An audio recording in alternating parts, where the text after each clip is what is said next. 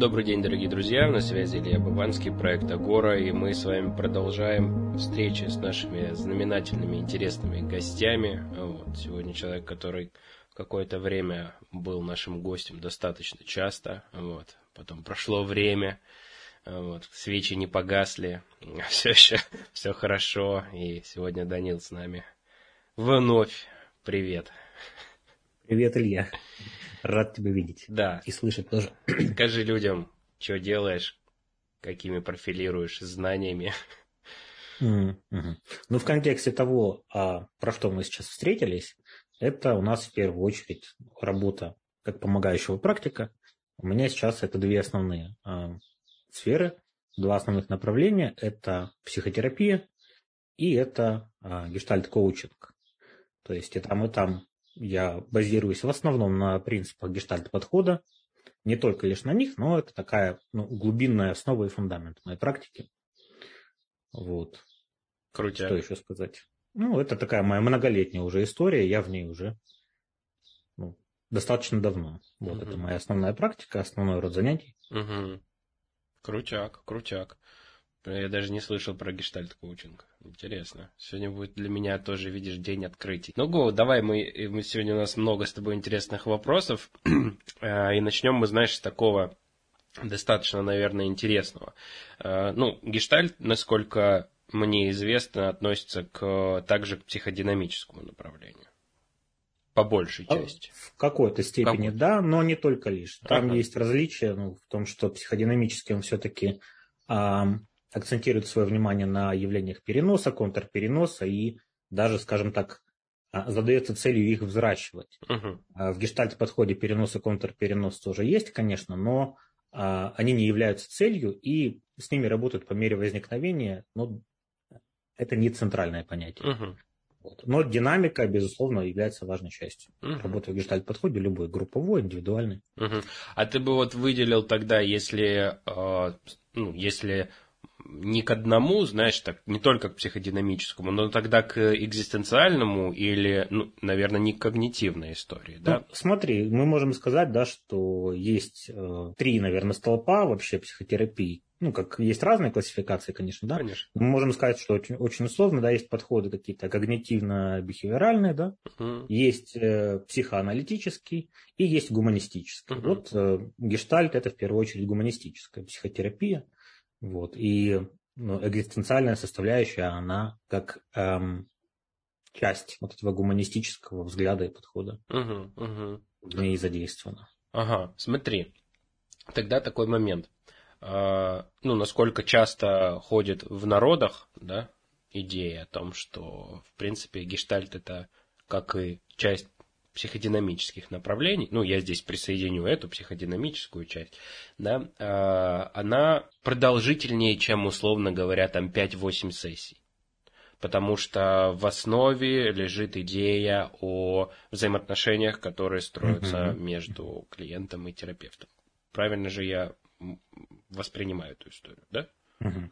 Смотри, здесь я бы обозначил сразу пару важных моментов. Давай. Первый, да, что все-таки я буду говорить не с позиции какого-то авторитета, который знает все. Я Конечно. точно могу что-то упускать. Конечно. Вот. Эм, я э, скорее из какого-то своего ракурса. И этих ракурсов много, они могут различаться, да, поэтому если кто-то где-то там из коллег думает и видит по-другому, ну, это прекрасно. Вот. А второй ракурс, что здесь сразу важно обозначать, что есть а, словом гештальт разные методы и принципы работы вообще. Uh-huh. То есть, например, такое понятие, как гештальт-психология, а, которое часто ошибочно путают с гештальт-терапией. Но вот здесь сразу важно обозначить, что гештальт-психология – это наука, это достаточно там, старая наука, да, там ей уже там, порядка века точно, я не помню точные цифры. Вот.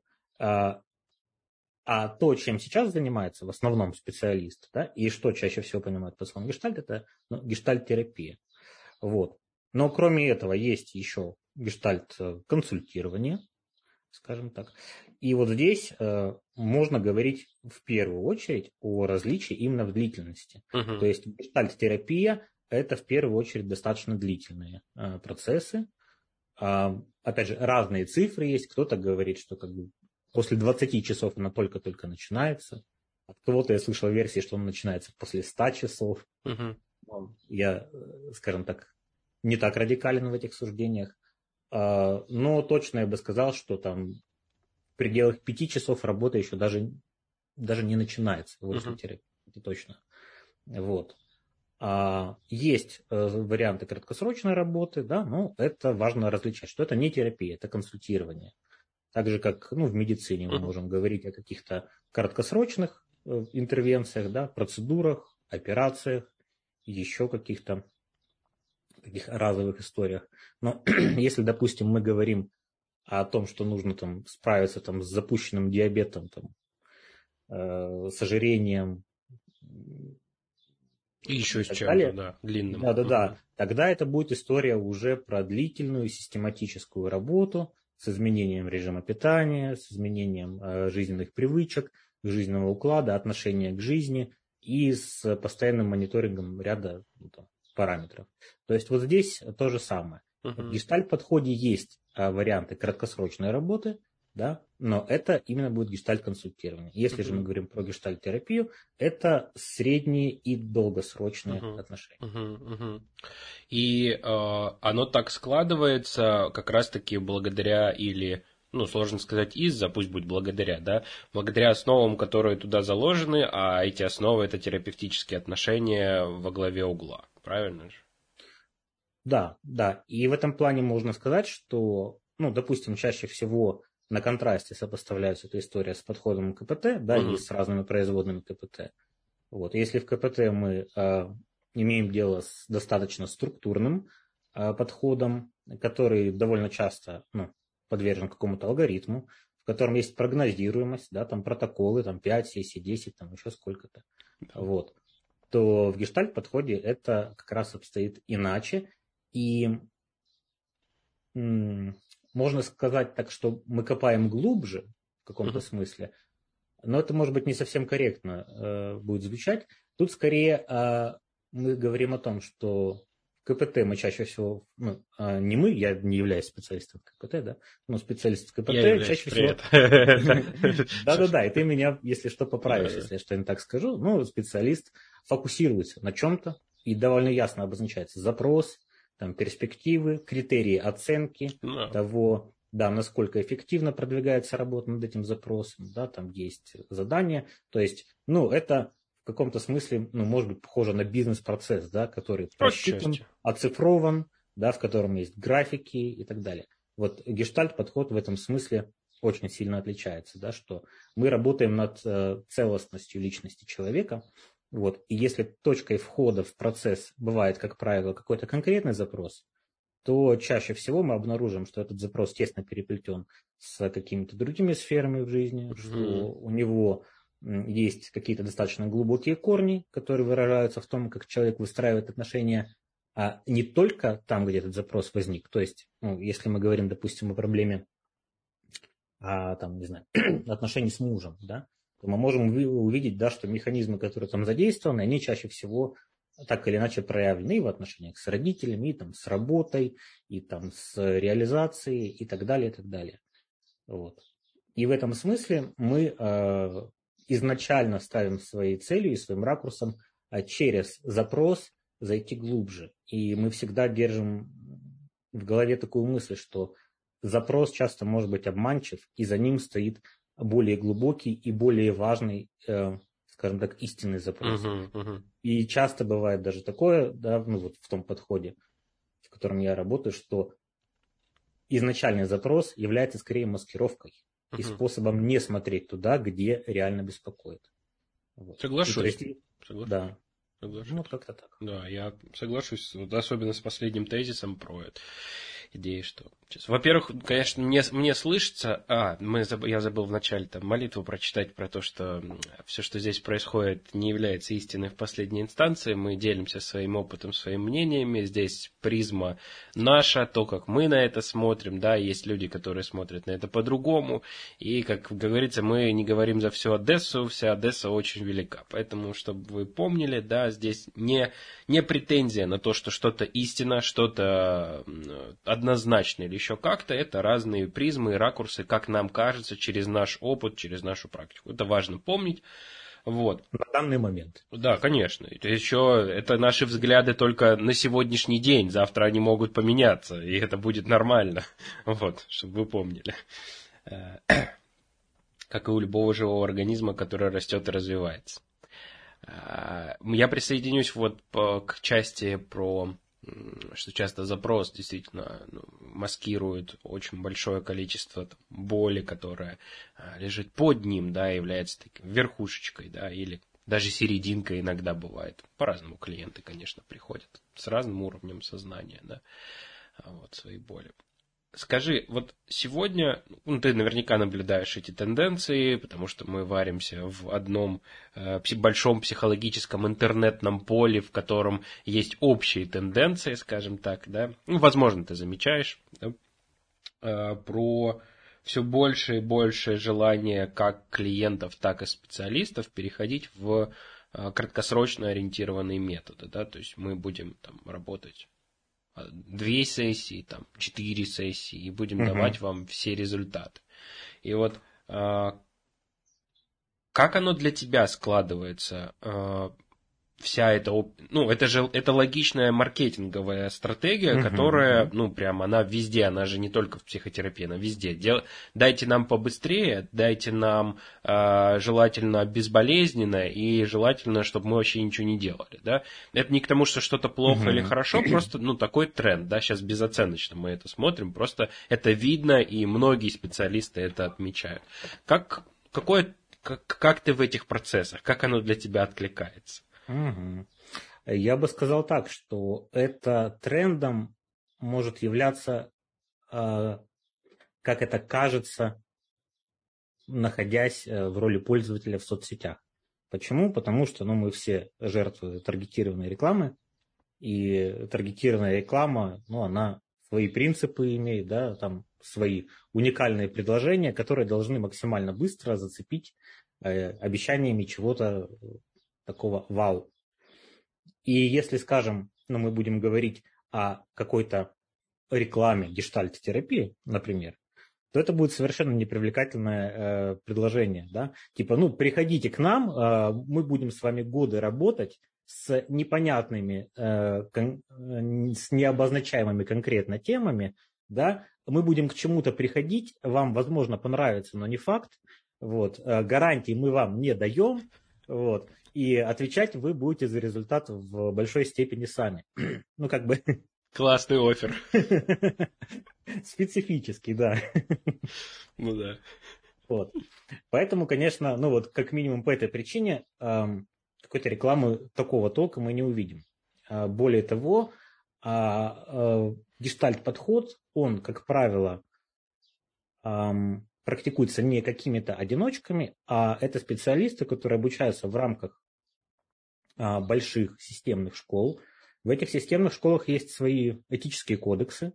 Вот. И эти этические кодексы, прям скажем, не приветствуют а, самопредъявление вот в таком стандартном а, маркетологическом, скажем так, варианте. То есть большинство а, гештальт-терапевтов и тех, кто в этом подходе работают, либо не рекламируются напрямую вообще, либо рекламируются через какой-нибудь, скажем так, контент-маркетинг, когда они просто пишут о чем-то, да, и те, кому эта история откликается, они постепенно присматриваются к этому человеку и идут с ним в сотрудничество. Вот. То есть это такая отдельная категория людей, которые долго присматриваются, которые вдумываются, которые э, нацеливаются. То есть в моей практике многие люди из тех, которые ко мне пришли, приходили, угу а сделали это не сразу. То есть они долгое время читали мои посты, как-то прислушивались к ощущениям. Тот я человек, не тот, с которым им хочется связать там, длительное время своей жизни, mm-hmm. может быть, годы. Ну вот. То есть э, это такая история. А то, что происходит на э, пространстве вот этой рекламы, я видел очень много уже разочарования вот в этой теме. Разочарование со стороны клиентов, которые пробовали одно, другое, третье, которые заносили порой огромные деньги, ну как огромные, да, по сравнению с, допустим, с какими-то более классическими подходами. Тут, конечно, все относительно, mm. да, но, как, но речь идет о многих там десятках и сотнях тысяч там рублей. Вот, э, порой там за одну сессию. Вот, и сталкиваясь с тем, что это не помогает, что обещания не соответствуют действительности, что э, желаемый результат э, не там. Вот, очень многие разочаровываются, и часть из этих людей постепенно приходит тоже к длительным подходам. Угу. Я сейчас э, не хочу э, сказать, да, что краткосрочные подходы неэффективны. Конечно. Нет. Я точно знаю очень эффективные подходы, я знаю эффективных классных специалистов, за которых готов поручиться. Но я всегда говорю, что они имеют смысл там, где мы говорим о конкретных точечных да. историях, да. о конкретных механизмах, да, там, ну, условно, какие-нибудь аллергии, например, да, там фобии, панические атаки, да, часто там могут решаться там, буквально за одну-две сессии угу. и тому подобное. Да, я ну, с тобой полностью соглашусь в этом. Что это разные, разные область применения э, с точки зрения того, какой вопрос, какая. И это тоже важно понимать э, экологично. Ну, давай будем, я хотел бы применять этот термин экологичному да. специалисту, который знает свои ограничения, знает свои применения. Вот, ну, я там периодически привожу свой пример. Я, допустим, знаю свои ограничения. Для меня тяжело угу. выстраивать угу. длительные отношения с, э, с клиентами, с, да и с людьми в целом целом, да, чтобы они были какими-то более, ну, можно сказать, это стабильными, которые, с которыми мы можем а, смотреть, что между нами происходит и так далее. А, я пробовал подобные вещи, я понимаю, что, ну, а, либо мне в ту сторону очень много придется работать, я не говорю, что я этого не смогу, любой человек сможет что-то в этом мире сделать в какой-то мере, но это моя убежденность, да, я не говорю, что так в мире, вот, но исходя из своих там особенностей, я понимаю, что оно вот мне не, не сильно складывается, да, я, допустим, начал искать свои методы, как мне подходит, исходя из того, какой на текущий момент я. И вот эти вот, и, ну, и важно про это клиенту говорить, о том, что, ребят, если вы ожидаете, что между нами будет э, там, не знаю, какое-нибудь mm-hmm. заботливое, эмпатичное, мягкое, атмосферное пространство, то, допустим, я там не могу этого дать, а я могу, а я могу еще дать вам сверх этого еще вот это. Вот. И такая, знаешь, честная экологичность, э, она, ну, шаг за шагом, мне кажется, э, выравнивает э, вот эту область применений, что не я со всеми вообще проблемами там могу поработать и, и в принципе, да, не только с вашими, но и со вселенскими тоже. Вот, ну так, например. И в этом смысле длительные терапевтические отношения, они же очень сильно про жизнь. Да? Они очень сильно про, э, про то, как про... Они очень похожи на то, как проблема развивалась. Она же развивалась во взаимоотношениях длительных с другими людьми, да, да. с мамами, папами, братьями, тетями, дядями и так далее.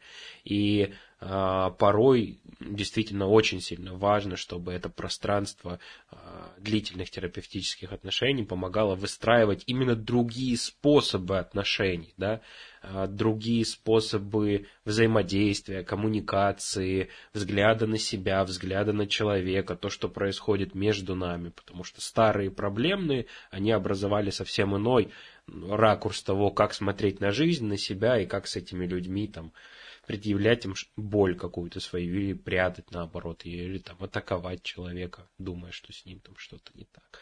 Вот. Ну, это так, мои чувства вот за то, что мы, э, за то, что мы зацепились так. Ты здорово сказал, Илья, по поводу ограничений.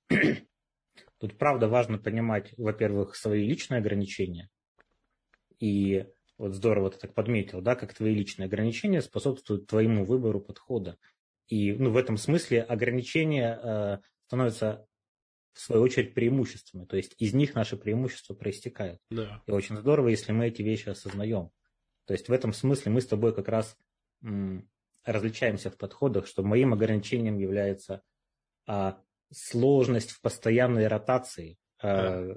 клиентов, в постоянной ротации а, контактов. Для меня это не подходит. Угу. Мне подходит именно выстраивание длительных отношений, стабильных, надежных, где я ну, действительно для кого-то в каких-то случаях могу годами являться э, вот тем источником необходимого опыта. И мне это подходит по моему складу, по моему темпу, по моему способу выстраивания отношений. Я начинал работать в краткосрочных подходах. Это было ну, достаточно давно. Вот, я начинал с тем э, гипнотерапии, с тем каких-то ну, коротких вещей. Мне не пошло. Во-первых, из-за моих индивидуальных особенностей, во-вторых, из-за э, моих представлений об экологичности, то есть э, в краткосрочных подходах, как правило, большая степень директивности. Конечно. Мне это не, не подошло по ощущениям. Мне нравится выстраивать ощущения, отношения с позиции равенства. Ну вот. И это вот первая часть, да? А вторая часть это по поводу не только личных ограничений, но и ограничений метода. И вот здесь действительно есть такой контекст, который, к сожалению, далеко не все специалисты понимают и учитывают. То каждый э, инструмент имеет свои ограничения, свою область применения. И очень хорошо бы и важно понимать, где вообще в поле во всех-всех-всех этих услуг находится твой конкретный подход, что он может, что он не может, для чего он подходит, для чего нет, когда следует человека направить к другому специалисту, да, и к какому именно. То есть понимать всю вот эту структуру взаимоотношений между подходами, да, и не пытаться, например, там, ну, лечить какую-нибудь там жесткую, там, а, жесткое психическое расстройство личности э, просто вербальными методами, да, там, где требуется, допустим, психиатрия уже и так далее, да, угу. не пытаться там гипнотерапии за там три сессии решить то, что на самом-то деле требует там, ну, не один год. Да.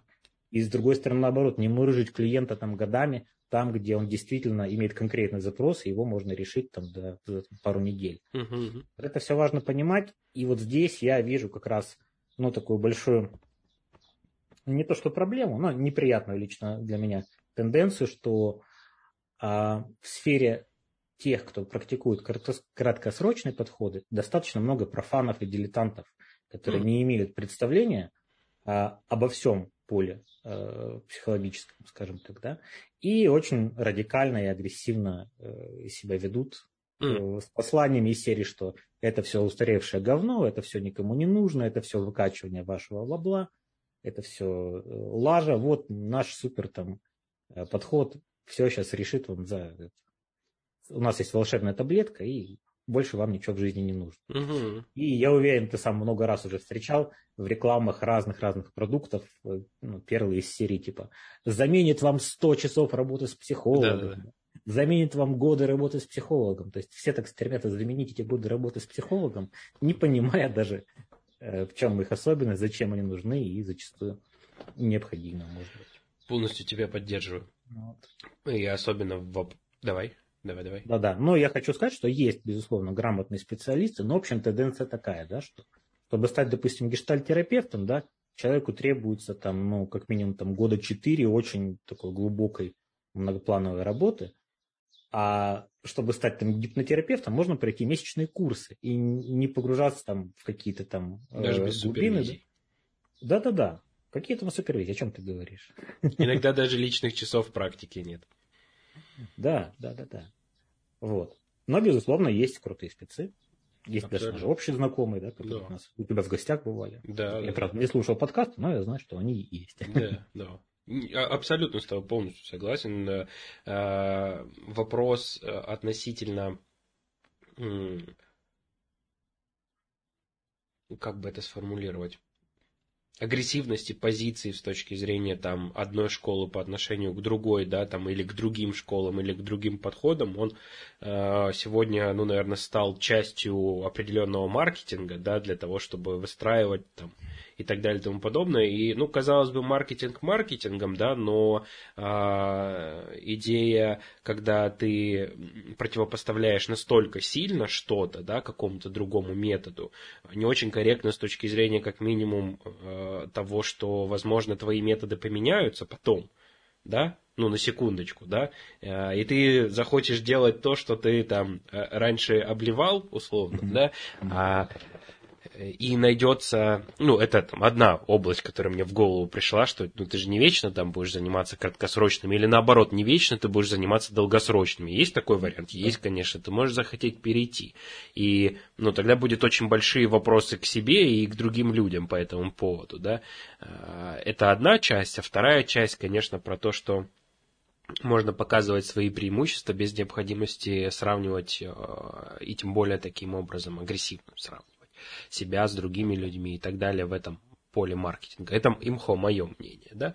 Вот, можно строить тот самый экологичный маркетинг, скажем так, да, по крайней мере, пытаться. Хотя агрессивный маркетинг, конечно же, дает э, быстрее результаты, да, они там, может быть, в, в деньгах более, угу. более ощутимые, да, ну и, в принципе, конечно, каждый в делает... В краткосрочной перспективе. Да, в краткосрочной перспективе. Угу. Каждый делает так, как он хочет, вопрос-то без проблем, ну нет, ну, по крайней мере, мне не хочется сюда привносить идею о том, что э, каким-то образом сверх против этого, это происходит, это факт, ну, чтобы мы угу. по этому этому поводу не хотели и не думали. Ну, есть и есть, ладно, окей. Вот. И в то же самое время здесь, ну, от нас, и в чем мы солидарны, важное добавление про то, чтобы э, видеть для себя как для специалиста, и, возможно, если я клиент, видеть для себя э, область применения и область ограничений, да, то есть если мне терапевт про это может консультант, психолог сказать, или он про это заявляет, ну, наверное, это хороший звоночек, предположительно, мы не знаем, но, возможно, это хороший звоночек э, с точки зрения э, какой-то экологичности по отношению там, к миру или к вам, или к себе. Мне кажется, я не знаю, не буду утверждать, но я бы э, по крайней мере, мне хочется строить э, взаимоотношения с другими там коллегами, специалистами, когда э, человек понимает свою область ограничений и не говорит, э, как там, я не знаю, в 15 лет, что я всея Руси и э, мир, э, мир у моих ног, и я могу все исцелить. Ну, возможно, как бы все, но, по-видимому, не все, раз, раз что-то не исцеляется. Да?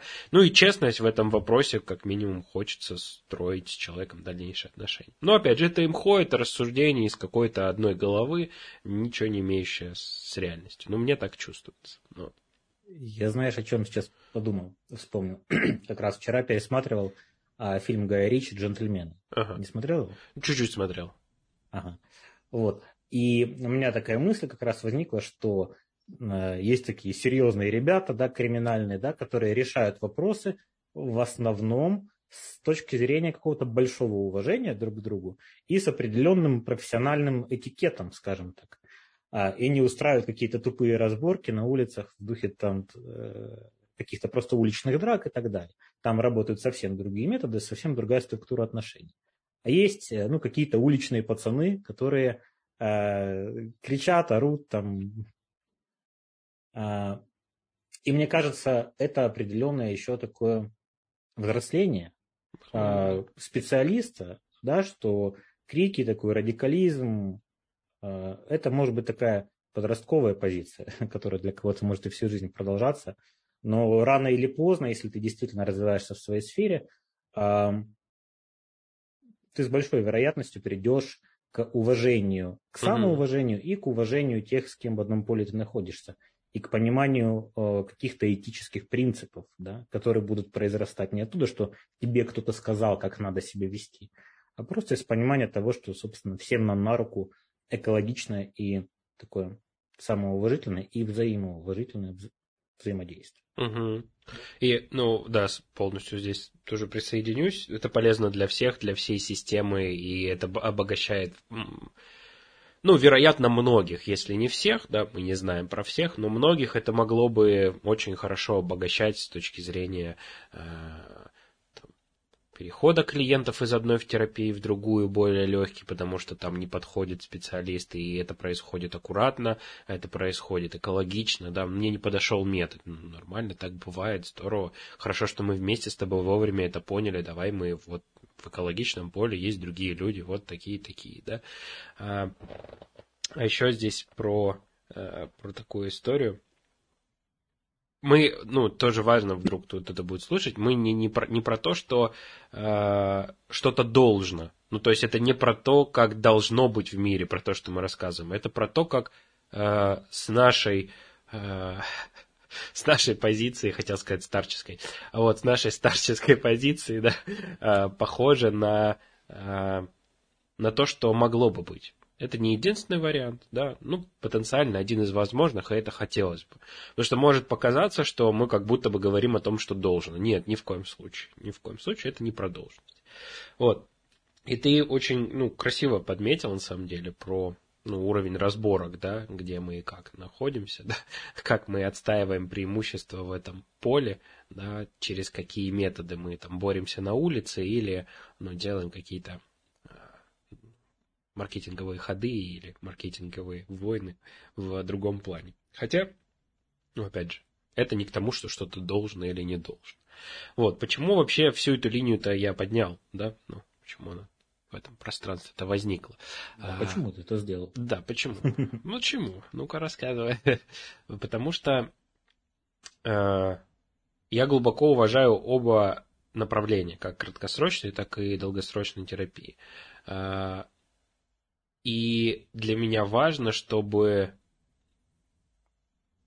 вот те ограничения, с которых мы начали говорить, да, ограничения специалиста, ограничения метода или еще какие-то вещи, они э, были бы на поверхности, нам было бы вместе понятно, э, чуть больше понятно, не совсем абсолютно, но чуть больше uh-huh. понятно, э, на что обратить внимание в себе, на что обратить внимание в других, на что обратить внимание в своей терапии, да, а так ли я двигаюсь, как мне хотелось бы двигаться, или же я это делаю, потому что когда-то это было нужно, должно или популярно, и я продолжаю это делать. Почему такой, почему такой момент? А, с несколькими людьми, с несколькими коллегами а, я приношу извинения за мой голос и прочее, я болею, поэтому, ну, такие моменты какие-то могут быть. Э, с некоторыми своими коллегами, рассуждая и обсуждая, э, мы натыкались вместе на то, что люди продолжают следовать методу или системе, просто uh-huh. по накатанной. То есть у них есть клиенты, uh-huh. они зарабатывают деньги, они не сильно от этого удовлетворены, а, и это превратилось скорее в работу. А, в этом нет, на самом деле, ничего плохого. Ну, то есть мы не говорим про плохое или хорошее, а, но потенциально у нас, как у специалистов, работающих с людьми, если мы не работаем на организацию, да, на какую-то, у нас есть достаточно большая свобода действий. Ну, прям угу. очень хорошая, на самом деле, свобода действий. А, и когда я могу найти себя, когда я могу найти те методы и способы и модели, которые бы действительно откликались мне не из должности, а из выбора, а, есть предположение, ну, оно эмпирически только подтверждено, вот, многими людьми, и мной в том числе, но оно не должное, да, то есть нет, не знаю на сто процентов. Э, но есть предположение, что если я э, делаю вещи, которые подходят мне, я из них получаю чуть больше удовлетворения, удовольствия и своей реализации, и люди, которые ко мне подходят и приходят как клиенты, э, чувствуя эту конкурентность и органичность всего этого, во-первых, могут получать другие результаты, большие результаты, быть может, или э, чувствовать большую эффективность работы. Э, это с одной стороны. А с другой стороны, я не буду вредить им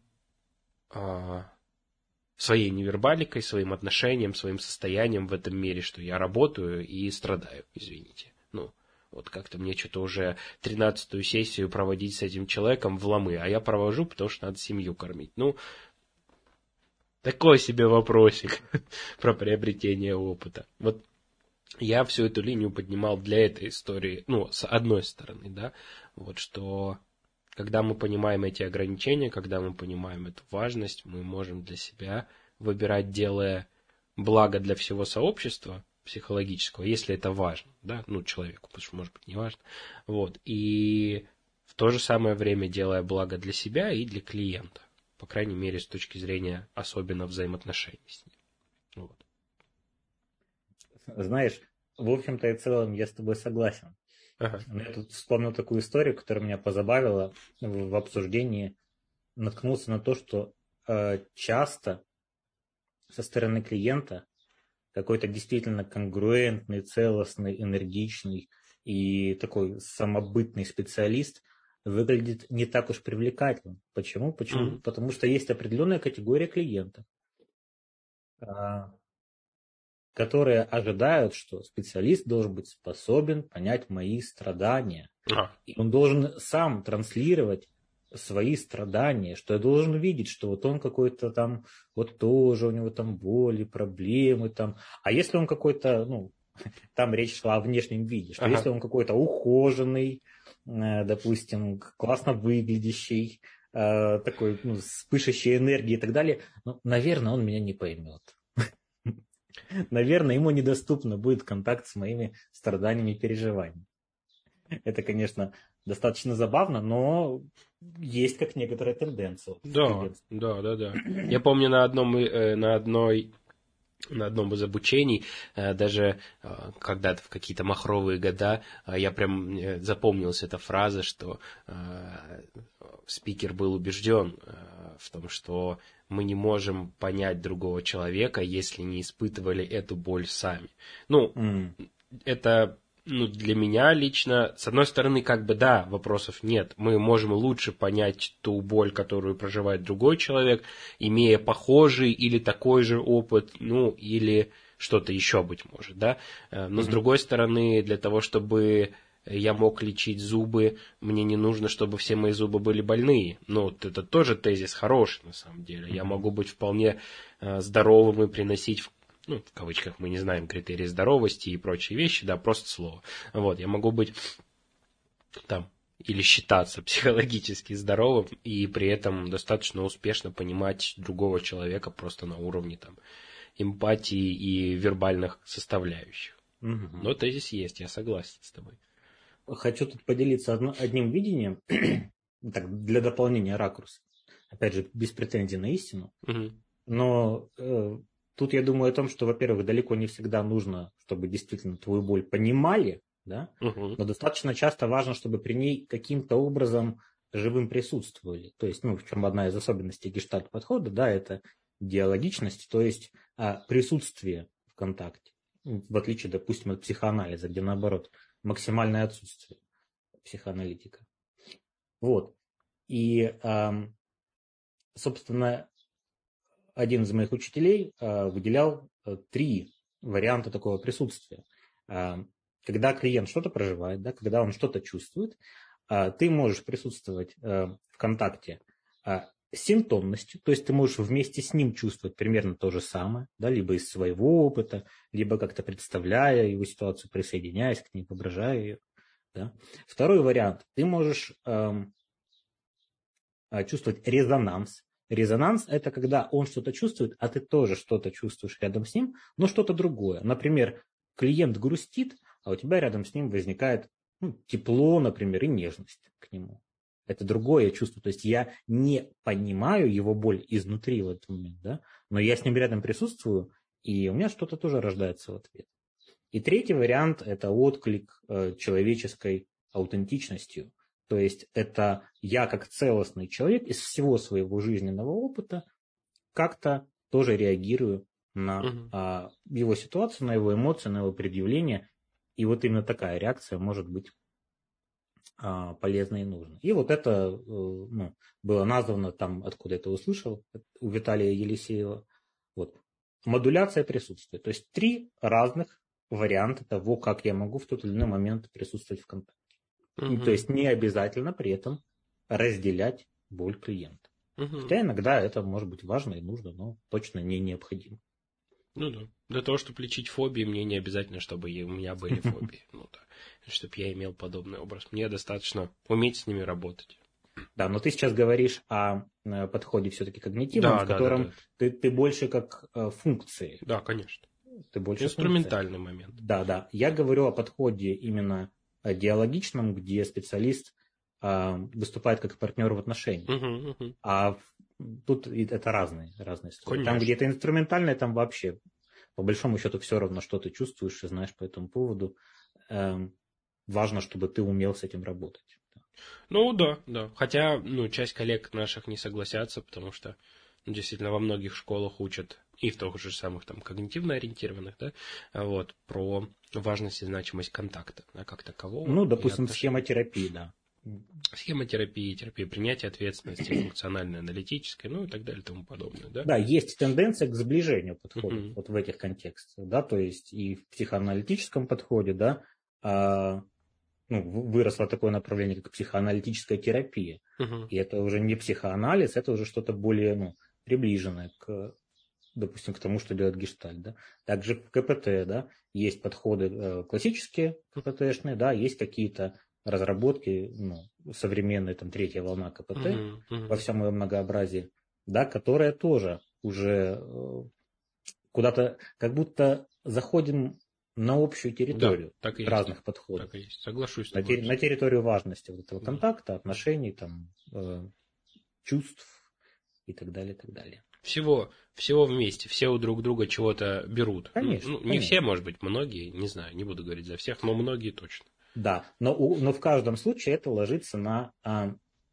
свою основополагающую да. философию. И вот это вот важная разница, да, что условно одну и ту же технику можно применить там во всех методах uh-huh. разных, да. Uh-huh. Но то, чем она будет являться по своей сути, оно различается. Очень, да? очень различается. То есть там да все что угодно. Там, это может быть любая психологическая техника, там, э, любое упражнение, любое, э, любая процедура, да, оно может формально выглядеть совершенно одинаково, что в КПТ, что в гештальт подходит, да, что в психоаналитической терапии, но то, что из нее будет выводиться и какие основополагающие принципы лежат, вот это будет угу. И ты сейчас про технику сказал, я сейчас подумал, типа, э, первые два примера были такие обычные, а третий такой чуть-чуть меня повеселил. Значит, ну, получается, там, а, допустим, технику пустой стул гештальтист будет uh-huh, использовать uh-huh. одним, КПТшник другим, а псих, психоаналитик пригла, пригласит лечь туда. Ну, типа, на пустой стул. Ну, типа такой, ух, ух, каламбур. Представился в моей голове. Вот. Ну, конечно, это не так. Вот, хотя, может быть, чем черт не шутит. Что хотелось про... Какие вот из уже, наверное, твоего опыта терапии, работы, какие ты для себя выделяешь преимущества, э, ну, преимущества, понятно, да, то есть в кавычках сказано, сказано не с точки зрения, что что-то лучше другого или хуже, но просто для тебя лично преимущество, а, и, возможно, то, что тебе говорили клиенты как обратную связь, да, преимущество а, долгосрочной работы, да, то есть что начинает происходить mm-hmm. такого mm-hmm. А, с, там, я не знаю, условно говоря, 10 15 сессии, да, а, что начинает быть видно, чувств, чувствоваться, слышно, понятно или еще как-то, да, а, чего я не смогу, а, ну, чаще всего не смогу, с чем я не смогу соприкоснуться там э, на второй или на третьей сессии. Вот как это для тебя? Ну, смотри, в первую очередь мы, конечно, говорим об отношениях. То есть э, отношения, терапевтические отношения, они развиваются достаточно долго. И та степень доверия и близости и контакта, которая нужна, бывает, а, иногда для нее нужны месяцы, иногда для нее нужны годы, в зависимости от того, с чем человек пришел, а, какова структура его психики, да, какие у него потребности. Есть отдельные случаи, когда э, терапия, в принципе, человеку всю жизнь нужна. Вот, э, когда она является ну, таким поддерживающим элементом его жизни, ну, примерно как слуховой аппарат, например, у человека с нарушением там, слышимости. Вот. Тут по-разному бывает. Но в любом случае, поскольку гештальт-терапия – это подход основан на отношениях, то нужно время для того, чтобы эти отношения установились. И это определенная динамика, да, то есть в этой динамике происходит там, постепенное сближение, постепенное узнавание друг друга, постепенное приоткрывание. Вот. Более того, если, например, клиент как-то очень торопится мне выложить все-все там самое интимное и острое, я, скорее всего, его остановлю и обращу его внимание на то, что а, ну, тебе правда сейчас уже настолько безопасно и настолько доверительно, чтобы ну, ты мог мне там первые там же часы нашего знакомства вот это уже выкладывать. Вот. И часто оказывается, что нет, неправда, что человек в этот момент уже входит в отношения самонасилия. То есть раскрываясь в интимных и болезненных вещах, когда бы он предпочел делать это потихоньку. Вот. А другой важный момент – это сеттинг, то есть сами, эм, сам формат того, что это обязательно регулярная работа. Если она нерегулярная, там уже возникает своя специфика. То есть классически это э, раз в неделю, самый такой э, общепринятый вариант. Сейчас все чаще э, я встречаюсь с вариантом раз в две недели. В моей практике большинство клиентов сейчас э, так ходят. Вот. И ну, это тоже ритм. Это тоже важно, что есть ритм и что есть а, некоторое знание у человека о том, что в это время, в этот день, в этот час всегда будет происходить вот это. И таким образом в жизни у человека выстраивается какая-то опора, какая-то вот, ну, такая надежность, надежная связь, а, надежное знание о том, что есть мое время, есть мое место, есть место, там, тот день и тот час – который именно для меня. И тогда начинает, э, начинают происходить всякие интересные процессы между сессиями тоже. То есть, э, ну, мы говорим о том, что терапия, она происходит не только лишь вот э, в этот момент, в этот час. Она происходит и между. Она происходит в пространстве отношений между клиентом и терапевтом, а эти отношения, которые продолжаются а, и между сессиями тоже. И иногда я задаю клиентам такой вопрос. Ну, с кем мы уже достаточно давно работаем, если мы вот э, заходим с этого ракурса, мы сталкиваемся с чем? Что в длительных отношениях мы э, как бы фигуру другого помещаем внутрь себя. То есть, ну, вот так же, как у нас есть там, допустим, условно, внутренний папа, внутренний мама, там еще кто-то, да. Также вот постепенно э, внутри у клиентов долгосрочной терапии вырастает внутренний терапевт. И вот этот внутренний терапевт, он а, становится внутри у человека наполненным каким-то качеством отношения, которое он получает в терапии, но дальше он его распространяет э, в свою жизнь. И самое интересное в том, что а, я, например, не знаю, каким это качество отношения будет для человека. То есть, ну, я являюсь собой в работе, я своей целостностью как-то присутствую. Но что из этого наиболее важно для человека и что он возьмет внутрь себя, этого я не знаю. И вот когда я задаю этот вопрос иногда, я получаю разные ответы. То есть для кого-то это оказывается опыт принятия. И когда вот, ну, у человека есть уже накопленный достаточно длительный опыт того, что его принимают, он постепенно вот из этого образа, который внутри у него складывается, начинает принимать себя сам. Да? Для кого-то это опыт, э, там, допустим, включенности и поддержки. Для кого-то это опыт веры в него. Это в большей степени в коучинге, да, в гештальт-коучинге. Вот, я говорю. это тоже достаточно длительный подход чаще всего. А для кого-то это опыт а, там, сочувствия и сопереживания и милосердия.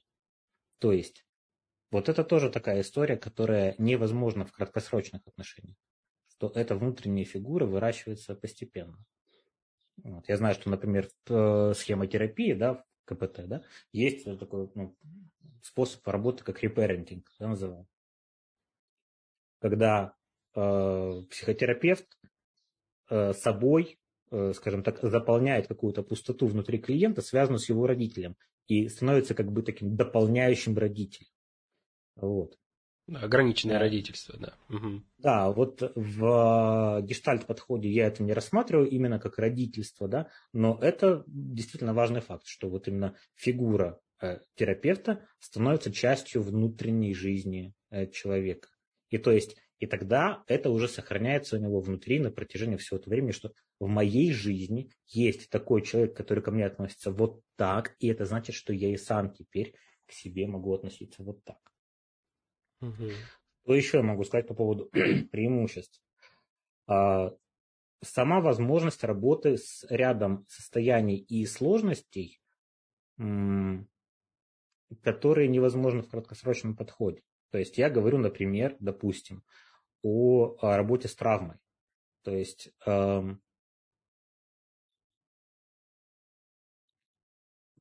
травма это достаточно серьезное нарушение. То есть сейчас ну, люди привыкли называть травмой все, что не попадет. Uh-huh. На самом деле есть свои определенные критерии, мы сейчас не будем далеко идти, да, но это достаточно серьезное нарушение.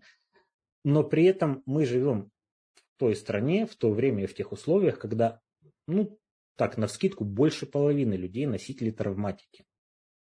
То есть не просто каких-то сложностей психологических, а именно травматики. То есть, ну, а, за, особенно если мы говорим о тех, кто там еще жил в Советском Союзе, эти люди пережили уже очень много а, травматических историй в жизни. Одну из них мы проживаем прямо сейчас.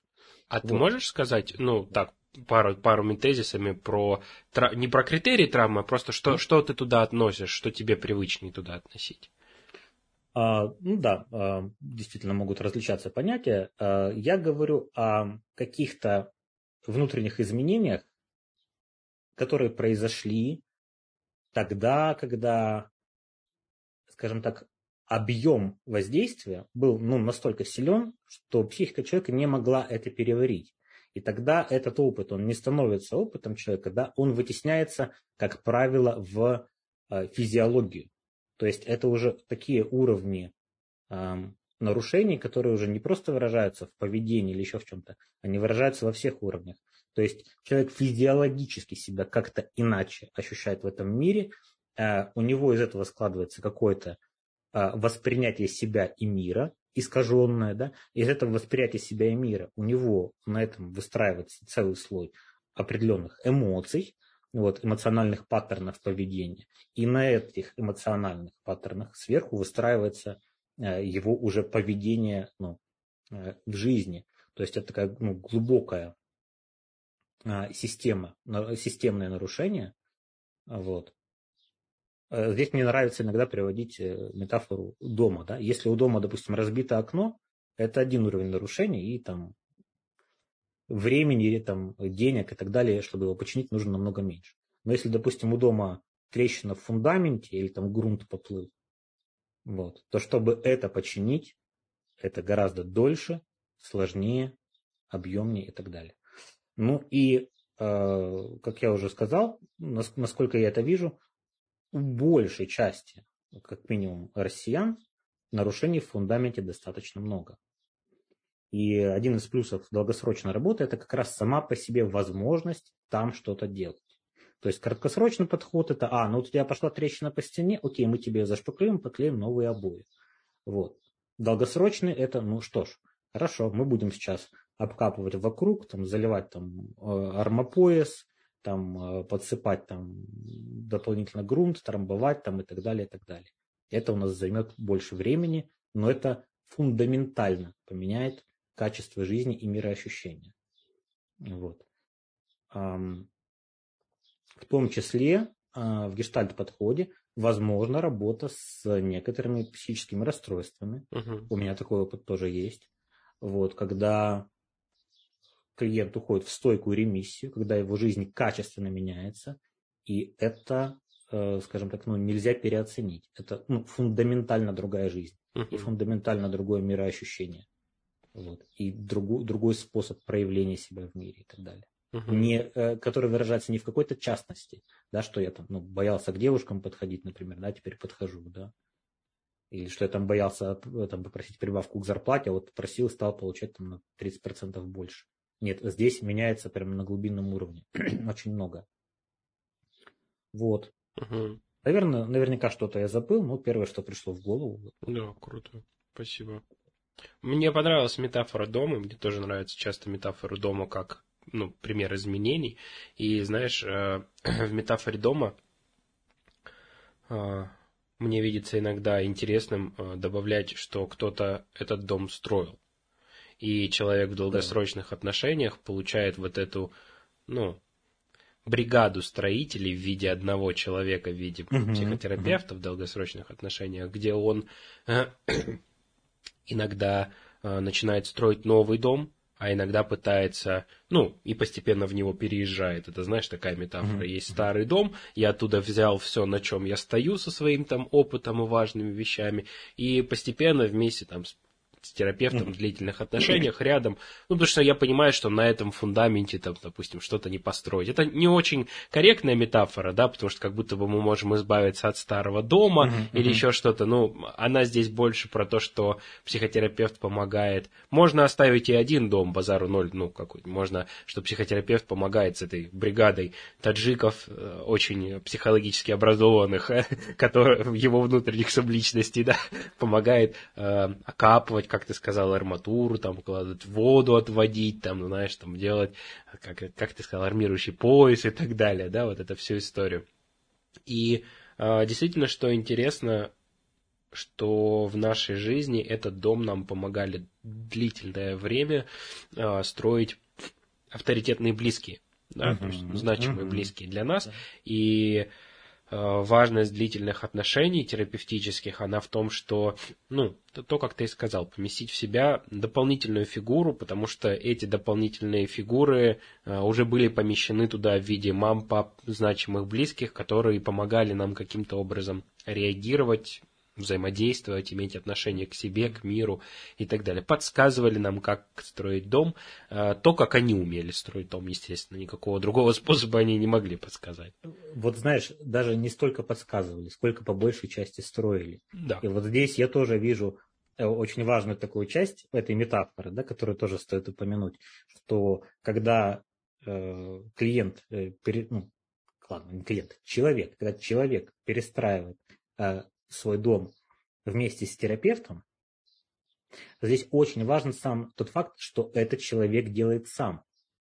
То есть, что это уже я где-то нашел деньги, я нашел время, силы, я вложился своими ресурсами, и теперь те изменения, которые я получаю, да, мне в них помогли, но эту помощь в своей жизни организовал я сам. И вот это тоже очень важный опыт, который приобретается через вот это все. Не просто, что дом починен, а что дом, который мне, там, может быть, достался там такой обрушенный, переломанный и так далее, я своими силами смог что-то с ним сделать. Может быть, не полностью починить, да, может быть, там, не выстроить небоскреб, там, который хотел бы, но я смог это сделать.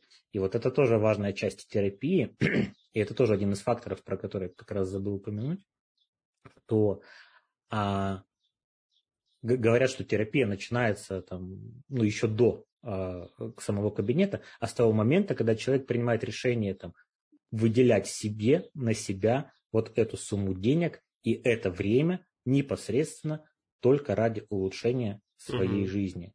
Вот. И это тоже ну, является в долгосрочном смысле очень ну, терапевтичным, целительным. Угу. Да. да, соглашусь. Это большие преимущества таких значимых, длительных отношений там с другими людьми, и в данном случае это, этот другой человек становится чем-то таким кардинально другим.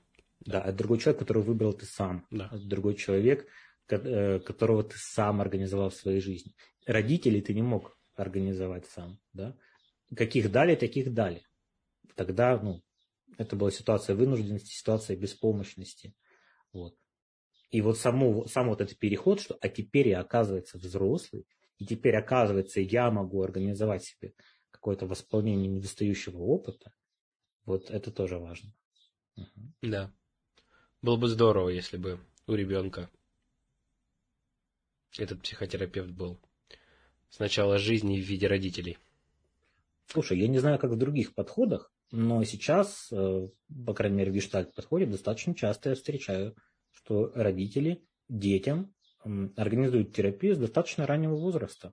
Причем даже там, где нет никаких, а, скажем, сложностей, отклонений там и так далее, а просто как такая профилактическая мера. И отзывы у них очень хорошие об этом. То есть, ну, когда ребенок уже, там, не знаю, в условный там 7 лет осознан в плане своих потребностей, в плане того, как их отстаивать, да, как выстраивать отношения и так далее, и так далее, это, мне кажется, такой просто суперский вклад в будущее этого ребенка. Это архиважно, я согласен с тобой. Это важный вклад во всю культуру в целом, чтобы у нас была профилактика психологического здоровья, психообразования, а не э, выпалывание сорняков, когда уже все выросло, и, а мы забивали хрен все это время, пока они росли. Ну, то есть... Когда они уже стали деревьями. Да, когда они стали деревьями. Там уже у меня участка нет никакого, дом уже зарыт всем этим, да, и я там в джунглях ловлю питонов. вот, из-за шиворота. Согласен. Ну, это прям действительно вот эту часть ты подсветил, она... Это очень круто. Очень круто. По крайней мере. Хотелось бы, чтобы такого было все больше и больше. И для меня вот э, люди, которые занимаются психотерапией сами с собой, ну, в смысле сами с собой, когда они решают на то, чтобы повзаимодействовать с психотерапевтом или там в, в психотерапевтическую группу прийти, или в длительные, или в краткосрочные отношения, или еще чем-то, да, они делают большой вклад в в следующее поколение в свое, в подрастающее, для того, чтобы быть более экологичными с ними, для того, чтобы быть теми самыми людьми, которые могут помогать строить дом, а не строить за них. Вот для меня оно так. Да я бы готов на эти темы говорить часами, неделями. Да, да. И правда есть что, например, а, я бы с удовольствием рассказывал, например, про гештальт-коучинг, Угу. Не один час, да, про который мы упомянули в начале, да, ты сказал, что это новое для тебя. Да. Вот. Но сейчас, поскольку формат у нас этого не предполагает, я уходить туда не буду. Ну, вот. Мы но это сделаем скажу, в следующий раз с тобой. Может быть, да, может угу. быть. Да. Но, но скажу так, что вот сейчас ну, в моей жизни это какая-то очень важная часть моей идентичности. А, коучинг, который а, не таков, как а, стереотипный образ коучинга который не такой механистичный, не такой алгоритмизированный, который ну, гораздо более человечный а, и глубокий, вот, который ну, зиждется на таких гуманистических экзистенциальных основаниях. Угу. Да, ну, может быть, это будет, правда, какая-нибудь отдельная наша беседа. Да, я Или думаю, что Отдельные да. мои материалы еще. Угу. Вот. А, а так что, я рад был с тобой пообщаться, как всегда. Приятно. А, моя уважуха тебе за то, что тоже сколько времени ты продолжаешь э, эту практику. Угу. Это какой по счету подкаст? 59-й, по-моему. Ну, офигеть. Ну, что-то делать 59 раз подряд. Ну, да. Да? Тем более с определенным уровнем качества. Это круто, я считаю. Спасибо. Это, такой тебе респект и спасибо, что позвал. Спасибо. Очень круто. Да, спасибо тебе за раскрытие темы, за честность, за сам процесс, в котором мы были, тоже немаловажно. А вот. Собственно, зрители, слушатели, если у вас возникают вопросы, задавайте их смело, если вы с чем-то не согласны, аргументируйте свое мнение и пишите, мы с удовольствием почитаем. Ну и, собственно, увидимся в следующих подкастах. Пока-пока. Удачи!